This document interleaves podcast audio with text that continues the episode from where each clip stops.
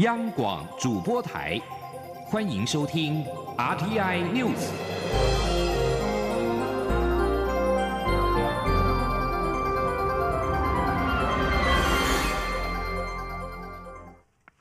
各位好，我是李自立，欢迎收听这一节央广主播台提供给您的 RTI News。为了因应境外敌对势力从事渗透、破坏或干预行为，威胁我国自由民主宪政的秩序，立法院今天三读通过反渗透法，明定任何人不得受渗透来源的指示、委托或资助，捐赠政治现金、捐赠经费、提供公投案活动、违法从事竞选活动等，违者可处五年以下有期徒刑，得并科新台币一千万元以下罚金。记者郑林的报道。民进党十一月底提出反渗透法，引发蓝营反弹。立法院长苏家全两度召集协商，最后朝野仅对两条条文达成共识。立法院会三十一号处理反渗透法，历经整天逐条发言与表决，反渗透法在下午三点半左右三读通过。民进党团在法案三读通过后举行记者会，民进党团总召柯建明表示，在国家防卫体系中，希望对于国家安全、主权及社会安定上建立防卫机制，因此民进党。今年五月提出中共代理人相关法案，但本次立法并非为了挑衅或制造对立，因此最后提出反渗透法。这法是在建立在一个有限、必要、合理、合理的立场上，对于我们的公投、我们政治现金、选举罢免、游行啊，乃乃至游说等等，作为一个最低程度的防卫的体系而已。根据三读条文，境外敌对势力指与我国交战或武力对峙的国家、政治实体或团体，或是主张采取非和平手段危害我国主权的国家、政治实体或团体。渗透来源则是指境外敌对势力政府、政党的组织、团体等所设立或实质控制的组织、机构、团体或其派遣之人。三读条文明定，任何人不得接受渗透来源指示、委托或资助、捐赠政治现金或捐赠经。费供公民投票相关活动，也不得违法从事总统、副总统选举罢免法、公职人员选举罢免法中的各项竞选活动，违者处五年以下有期徒刑，得并科新台币一千万元以下罚金。条文明定，任何人不得接受渗透来源指示、委托或资助，违法进行游说，违者处五十万元以上五百万元以下罚款。若就国防、外交、大陆事务涉及国安或国家机密进行游说者，处三年以下有期徒行，得病科五百万元以下罚金。三读条文也规定，任何人受渗透来源指示、委托或资助，妨害秩序或妨害集会游行，或有违反总统、副总统选罢法、公职人员选罢法中妨害选举罢免或公投相关规定，加重其刑至二分之一。国民党团在法案三读后也举行记者会，再次批评反渗透法侵害基本人权，对蔡政府表达最严厉的谴责，并宣誓在蔡英文总统公布法案施行后，就会立即向司法院申。请大法官视线。央广记者郑玲采访报道。立法院今天三读通过反渗透法，蔡英文总统随即在脸书贴文强调，反渗透法是反渗透，不是反交流。总统也再度说明，两岸正常交流原本就不会牵涉到反渗透法所规范的违法事项，所以无论是经商、求学、往来互动及言论自由都不会受到影响。记者欧阳梦平的报道。在反渗透法三读通过后，蔡英文总统在脸书贴文表示，中国对台湾的渗透与威胁是台湾社会共同的忧虑，各民主国家都在防止中国的渗透。今天台湾终于跟上了这个脚步，在立法院三读通过反渗透法，完成相关民主防御的法制化工作。总统也再度强调，反渗透法的内涵很清楚，就是一个条件五种行为，只罚行为不罚身份。一个条件是指接受境外敌对势力指示、委托或资助；五种行为是指违法提供政治现金、违法从事竞选活动、违法进行游说、破坏集会游行以及妨碍选举。总统，请大家放心，反渗透法是反渗透，不是反交流。这部法律规范的违法事项，都是对民主机制有直接伤害的行为。两岸正常交流原本就不会牵涉到这些行为，所以无论是经商求学、往来互动以及言论自由，都不会受到反渗透法的影响。总统指出，有些人用以讹传讹、危言耸听的做法扭曲反渗透法，这种行为应该要适可而止。他衷心相信，每位热爱国家的国民都不会接受中国的委托，从事危害国家利益和自己同胞的事情。总统最后强调，守护民主、防止中华民国国家主权受到挑战，是我们每一个人的责任，也是他身为总统必须坚守的立场。中央广播电台记者欧阳梦平在台北采访报道。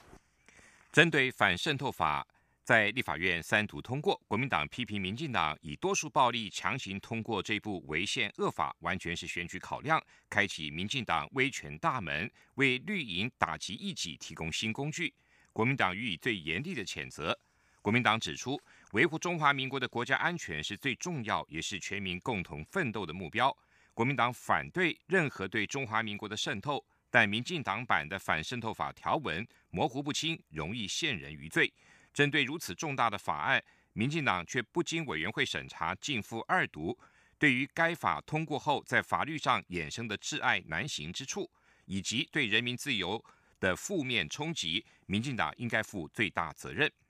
国民党也呼吁全民以手中的选票来抵抗恶法。明年一月大选下架蔡英文政府，才能够拨乱反正，修正恶法，还给全民公平正义，这才是真正的民主自由。中国武汉市出现了多起不明原因的肺炎，民众恐惧严重性急性呼吸道症候群 SARS 会再度爆发。根据武汉市卫健委今天下午的通报，近期发现的不明原因肺炎有二十七个病例，都已经隔离治疗。其中七个病例严病例严重，而未来没有发现明显的人传人的现象。至于病因是否是因为 SARS 或是其他的病毒性肺炎，仍在调查中。由于农历春节即将到来，两岸民众往来密切，卫福部疾病管制署严阵以待。疾管署署长周志浩今天晚间最新表示，即刻起针对每周十二班武汉入境台湾的班机启动。登机检验的措施。另外，机关署副署长罗一军今天下午也表示，如果中国大陆确定有 SARS 患者，政府除了会提高边境检疫的强度之外，也不排除会成立中央疫情指挥中心，并且强调国内是有完善的疫情准备。记者肖兆平的报道。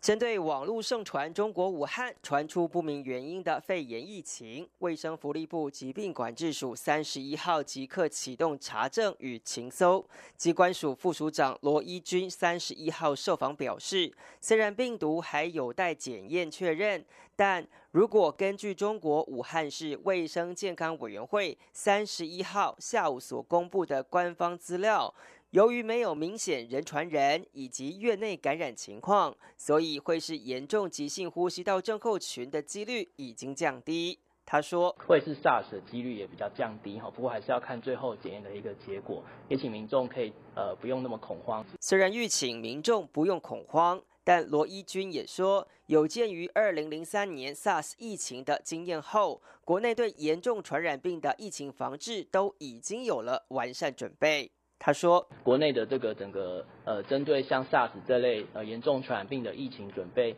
已经都有完善的体系哈。我们分区都有指挥官跟医疗网，应变医院可以收治这个疑似 SARS 或其他重要传染病的病患，隔离病房、隔离病床哈也都相当的充足，口罩、防护衣哈也都有储备非常多的这个数量。不过罗一军也说，一旦确定中国大陆有 SARS 患者。”政府不排除会成立中央疫情指挥中心。此外，边境检疫强度也会相应提高。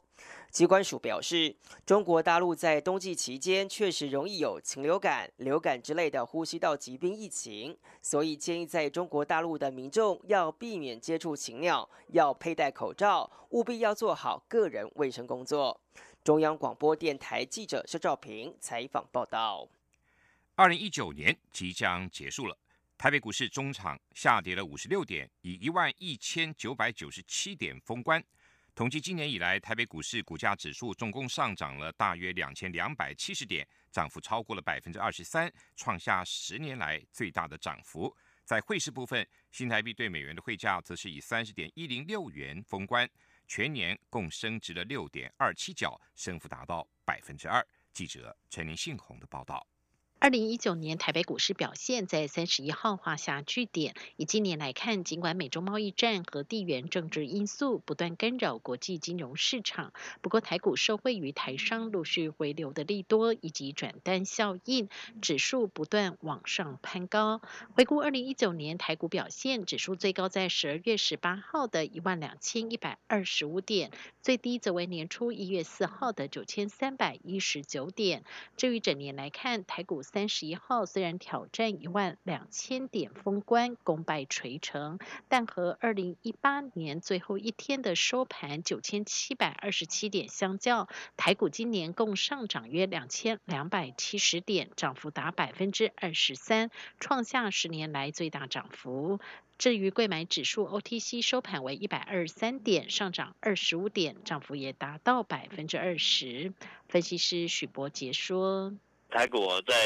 二零一九年哦，表现相对来的亮眼哦，全年的这个涨点哦是来到了两千两百七十点哦，那以幅度来看哦是高达百分之二十三点三。我想这个在过去哦整个十年里的表现来讲，当然二九二零一九年哦是相对来的这个亮眼。那主要原因哦就是在于整个这个台湾的这个 GDP 哦是呈现哦这个持续上扬的这个状况哦，尤其是在下半年哦，在整个中美贸易战哦，反而对台湾来讲哦是受惠的情形之下，也造成哦热钱这个短线上大幅的这个回流。分析师也指出，台北股市这周都在一万两千点上下游走，且成交量受到外资休耶诞节和过年长假影响，明显萎缩。不过，明年一月六号外资归队之后，台股在震荡之后将有机会持续挑战一万两千六百八十二点的历史新高。二零一九年台北外汇市场最后一个交易日，新台币对美元汇价仍呈现强劲升值的格局，盘中突破三十元关卡，再见二字头价位。不过在央行进场调节下，中场已升值二点九分，三十点一零六元封关。如果和去年封关日的收盘价三十点七三三相比，新台币今年以来共升值六点二七角，升值幅度达百分之二。中央广播电台记者陈林信鸿报道：法国《回声报》报道，等候审判的日产汽车前董事长戈恩已经逃离日本，在三十号傍晚抵达黎巴嫩。戈恩今天证实，他人已经在黎巴嫩。戈恩说，他不再接受早已推定他有罪的日本司法体系的绑架。他表示，他终于可以自由地跟媒体沟通。戈恩具有法国跟黎巴嫩的双重国籍。二零一八年十一月十九号遭日本逮捕。在多次延押后，在今年四月获得交保。他面临多项罪名指控，包括对股东隐匿部分薪资、滥用日产资金为己所用，在二零零八年金融危机期间把个人投资损失转嫁给公司等。但戈恩否认这些指控。日本放送协会报道，由于日本跟黎巴嫩之间并没有引渡条约，如果想引渡戈恩回到日本受审，将会极为困难。白宫贸易顾问纳瓦洛三十号表示，美国跟中国可能在明年初签署第一阶段的贸易协议，时间就在下周左右。而根据报道，中国代表团将在美国停留几天，待到下周。路透社报道，纳瓦洛接受福斯新闻访问时引述一篇中国副总理刘鹤本周将抵达华府签协议的报道，但未予证实。南华早报引述消息来源称，华府已经发出邀请函，北京也接受了。报道还表示，中方代表团可能在美国会待到下周三之后。美中两国日前达成第一阶段贸易协议之后，中国农业部通报，中方最新批准两项美国基因改造农产品进口。业界人士表示，此事将会进一步的拓宽中国进口美国农产品的管道。根据北京新浪网的报道。中国农业部的官网声明，所有审批从二零一九年十二月二号起生效，有效期间三年。澳洲东南部饱受野火蹂躏，火舌包围了热门观光景点马拉库塔，烧到没有陆地可以逃生。今天有四千名度假游客跟本地人受困海滩。新南威尔斯省再度传出有三个人下落不明，恐怕凶多吉少。法新社报道。维多利亚省海滨小镇马拉库塔遭到野火包围，目前有四千人受困。野火浓烟遮天蔽日，白昼变成了黑夜。当局表示，附近的野火引发了雷暴雨跟渔火攻击。这里是中央广播电台台湾之音。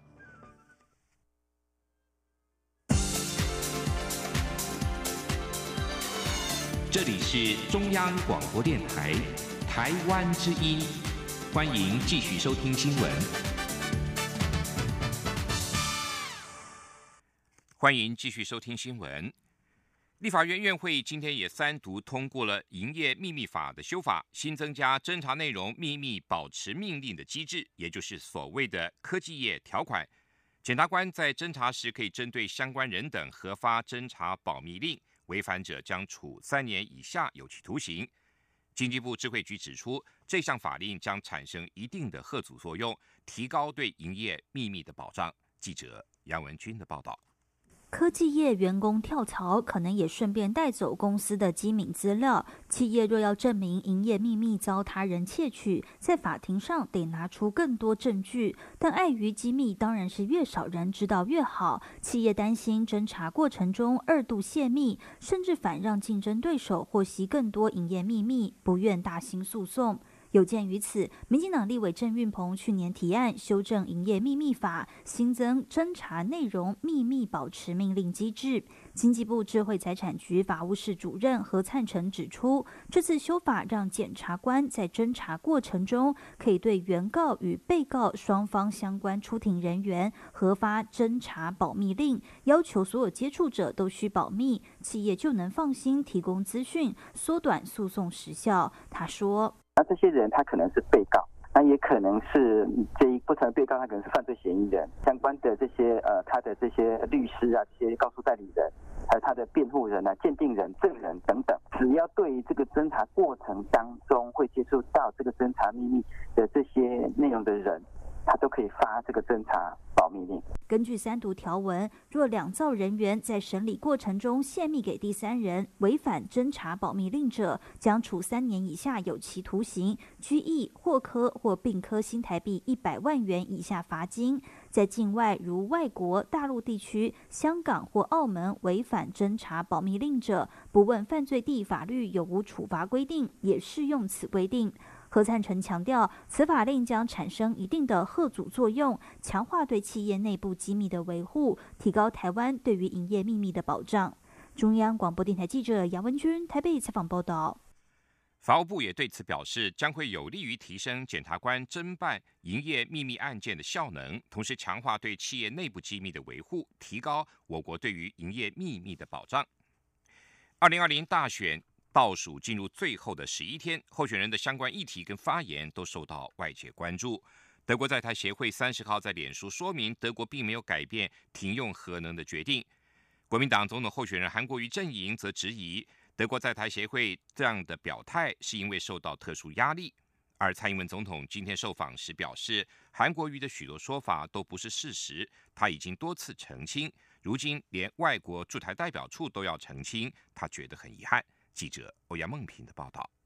国民党总统候选人韩国瑜二十九号在总统候选人电视辩论会谈到能源政策时，指德国在思考放弃核能是正确还是错误。德国在台协会三十号在脸书上表示，德国在二零二二年全面停用核能的决定不会有任何改变，并指德国决定放弃核能主要是安全上的考量，被视为否定韩国瑜的发言。韩国瑜竞选办公室则质疑德国在台协会在此时间点特别发文声明，是否受到特殊压力要求。蔡英文总统三十一号到桃园庙宇参香后受访，被问到对此事的看法，他表示自己曾经在政见会中提醒韩国瑜的看法错了，德国确实没有要改变非核家园的政策，也多次试图澄清韩国瑜的许多错误说法，但显然对韩国瑜都没有用。蔡总统强调，国家领导人的诚信很重要。现在连外国驻台代表处都要出来澄清，他觉得很遗憾。他说：“诚信是很重要啊，尤其做国家领导人，诚信就是国家的诚信的问题了哈。那嗯，如果说他一再的被提醒是一个错误的观念，然后还不改正，那以至于外国的呃驻台的代表处都还要出来澄清哦。”其实，呃，我也觉得很遗憾了啊。做一个主要的政治人物，不应该有这样的行为了。蔡总统并指出，选战到了这个阶段，韩国瑜的策略好像只剩下三个：第一是政府贪污。第二是国家机器，第三就是中华民国会灭亡，这些都不存在，也不是事实。但不管如何澄清，韩国瑜都选择不听，只是在编织自己的故事。另外，近来许多封关民调结果出炉，显示蔡总统将赢韩国瑜百万票以上。对此，总统表示，这段时间以来的趋势蛮清楚，但一百次模拟考考得好，倒不如最后一次大考考得好。所以他还是呼吁所有支持者以及关心台湾未来的人都站出来投票，让投票成为台湾巩固民主与自由的运动。中央广播电台记者欧阳梦平采访报道。另外，蔡英文总统竞选连任办公室今天发布了最后一部大人哥的新内化《面对中国篇》。副总统陈建仁在影片中推崇蔡总统不是冒进的政治家，在面对中国崛起的过程都有很好的思考及百分之百的掌握。许多国家都认为，目前蔡总统采取的维持现状的两岸态度合情合理而且友善，同时坚持住自己自由的民主跟主权。台大政治系教授苏宏达在脸书披露，自己因为批评政府的故宫政策，遭到警方两度约谈。国民党总统候选人韩国瑜阵营今天举行记者会，痛批民进党政府把司法当作政治工具，只要在公开平台上批评政府或是政策，就会被约谈法办。台湾还配得上称为民主国家吗？记者刘品希的报道。反渗透法三十一号在立法院力拼三读闯关。国民党总统候选人韩国瑜竞选总部三十一号上午举行记者会，痛批政府限缩言论自由，导致台湾民主倒退。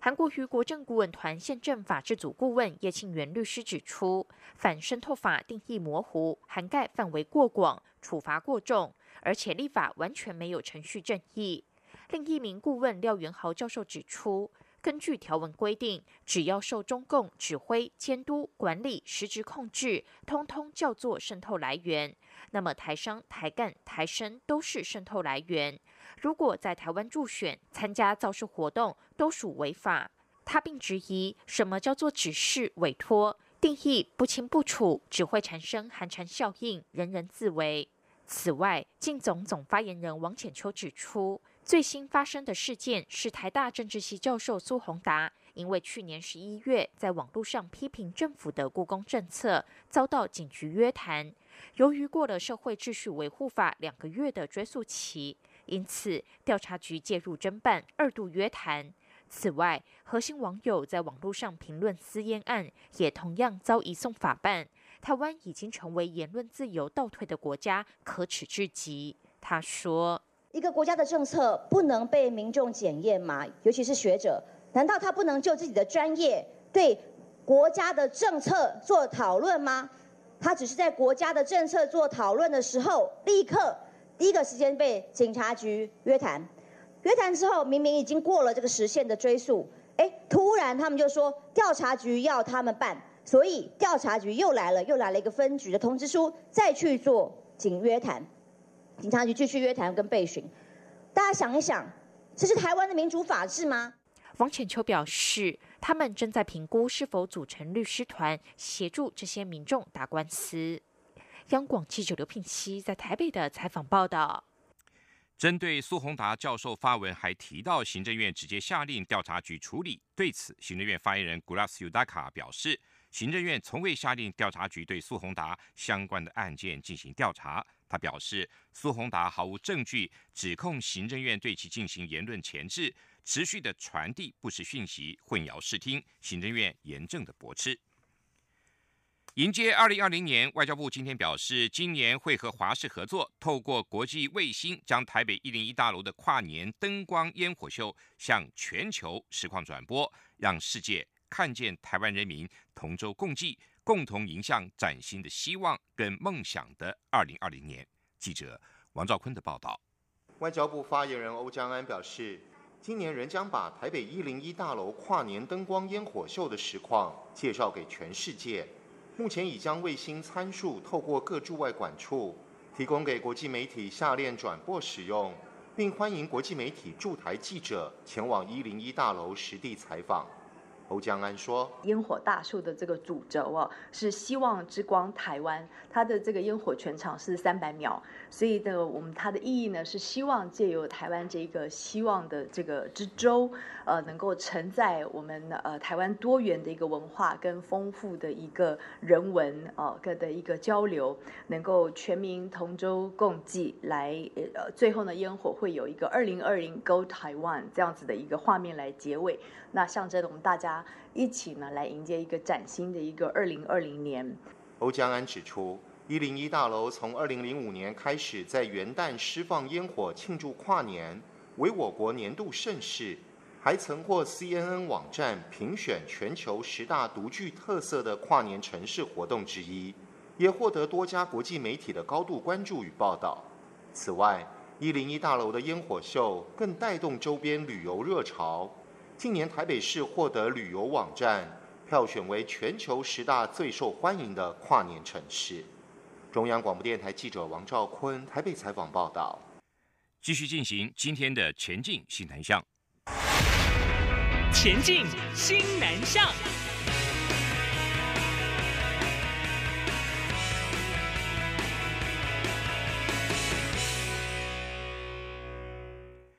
教育部今天公告，二零一九年公费留学考试的录取名单，这一次有五百九十三人报考，录取一百三十人，比前一年多了十一名，平均的录取率是百分之二十一点九。其中前往西南向国家的录取名额是十位，将分别到五个国家留学。教育部预计在一月二号寄发成绩单。记者陈国伟的报道。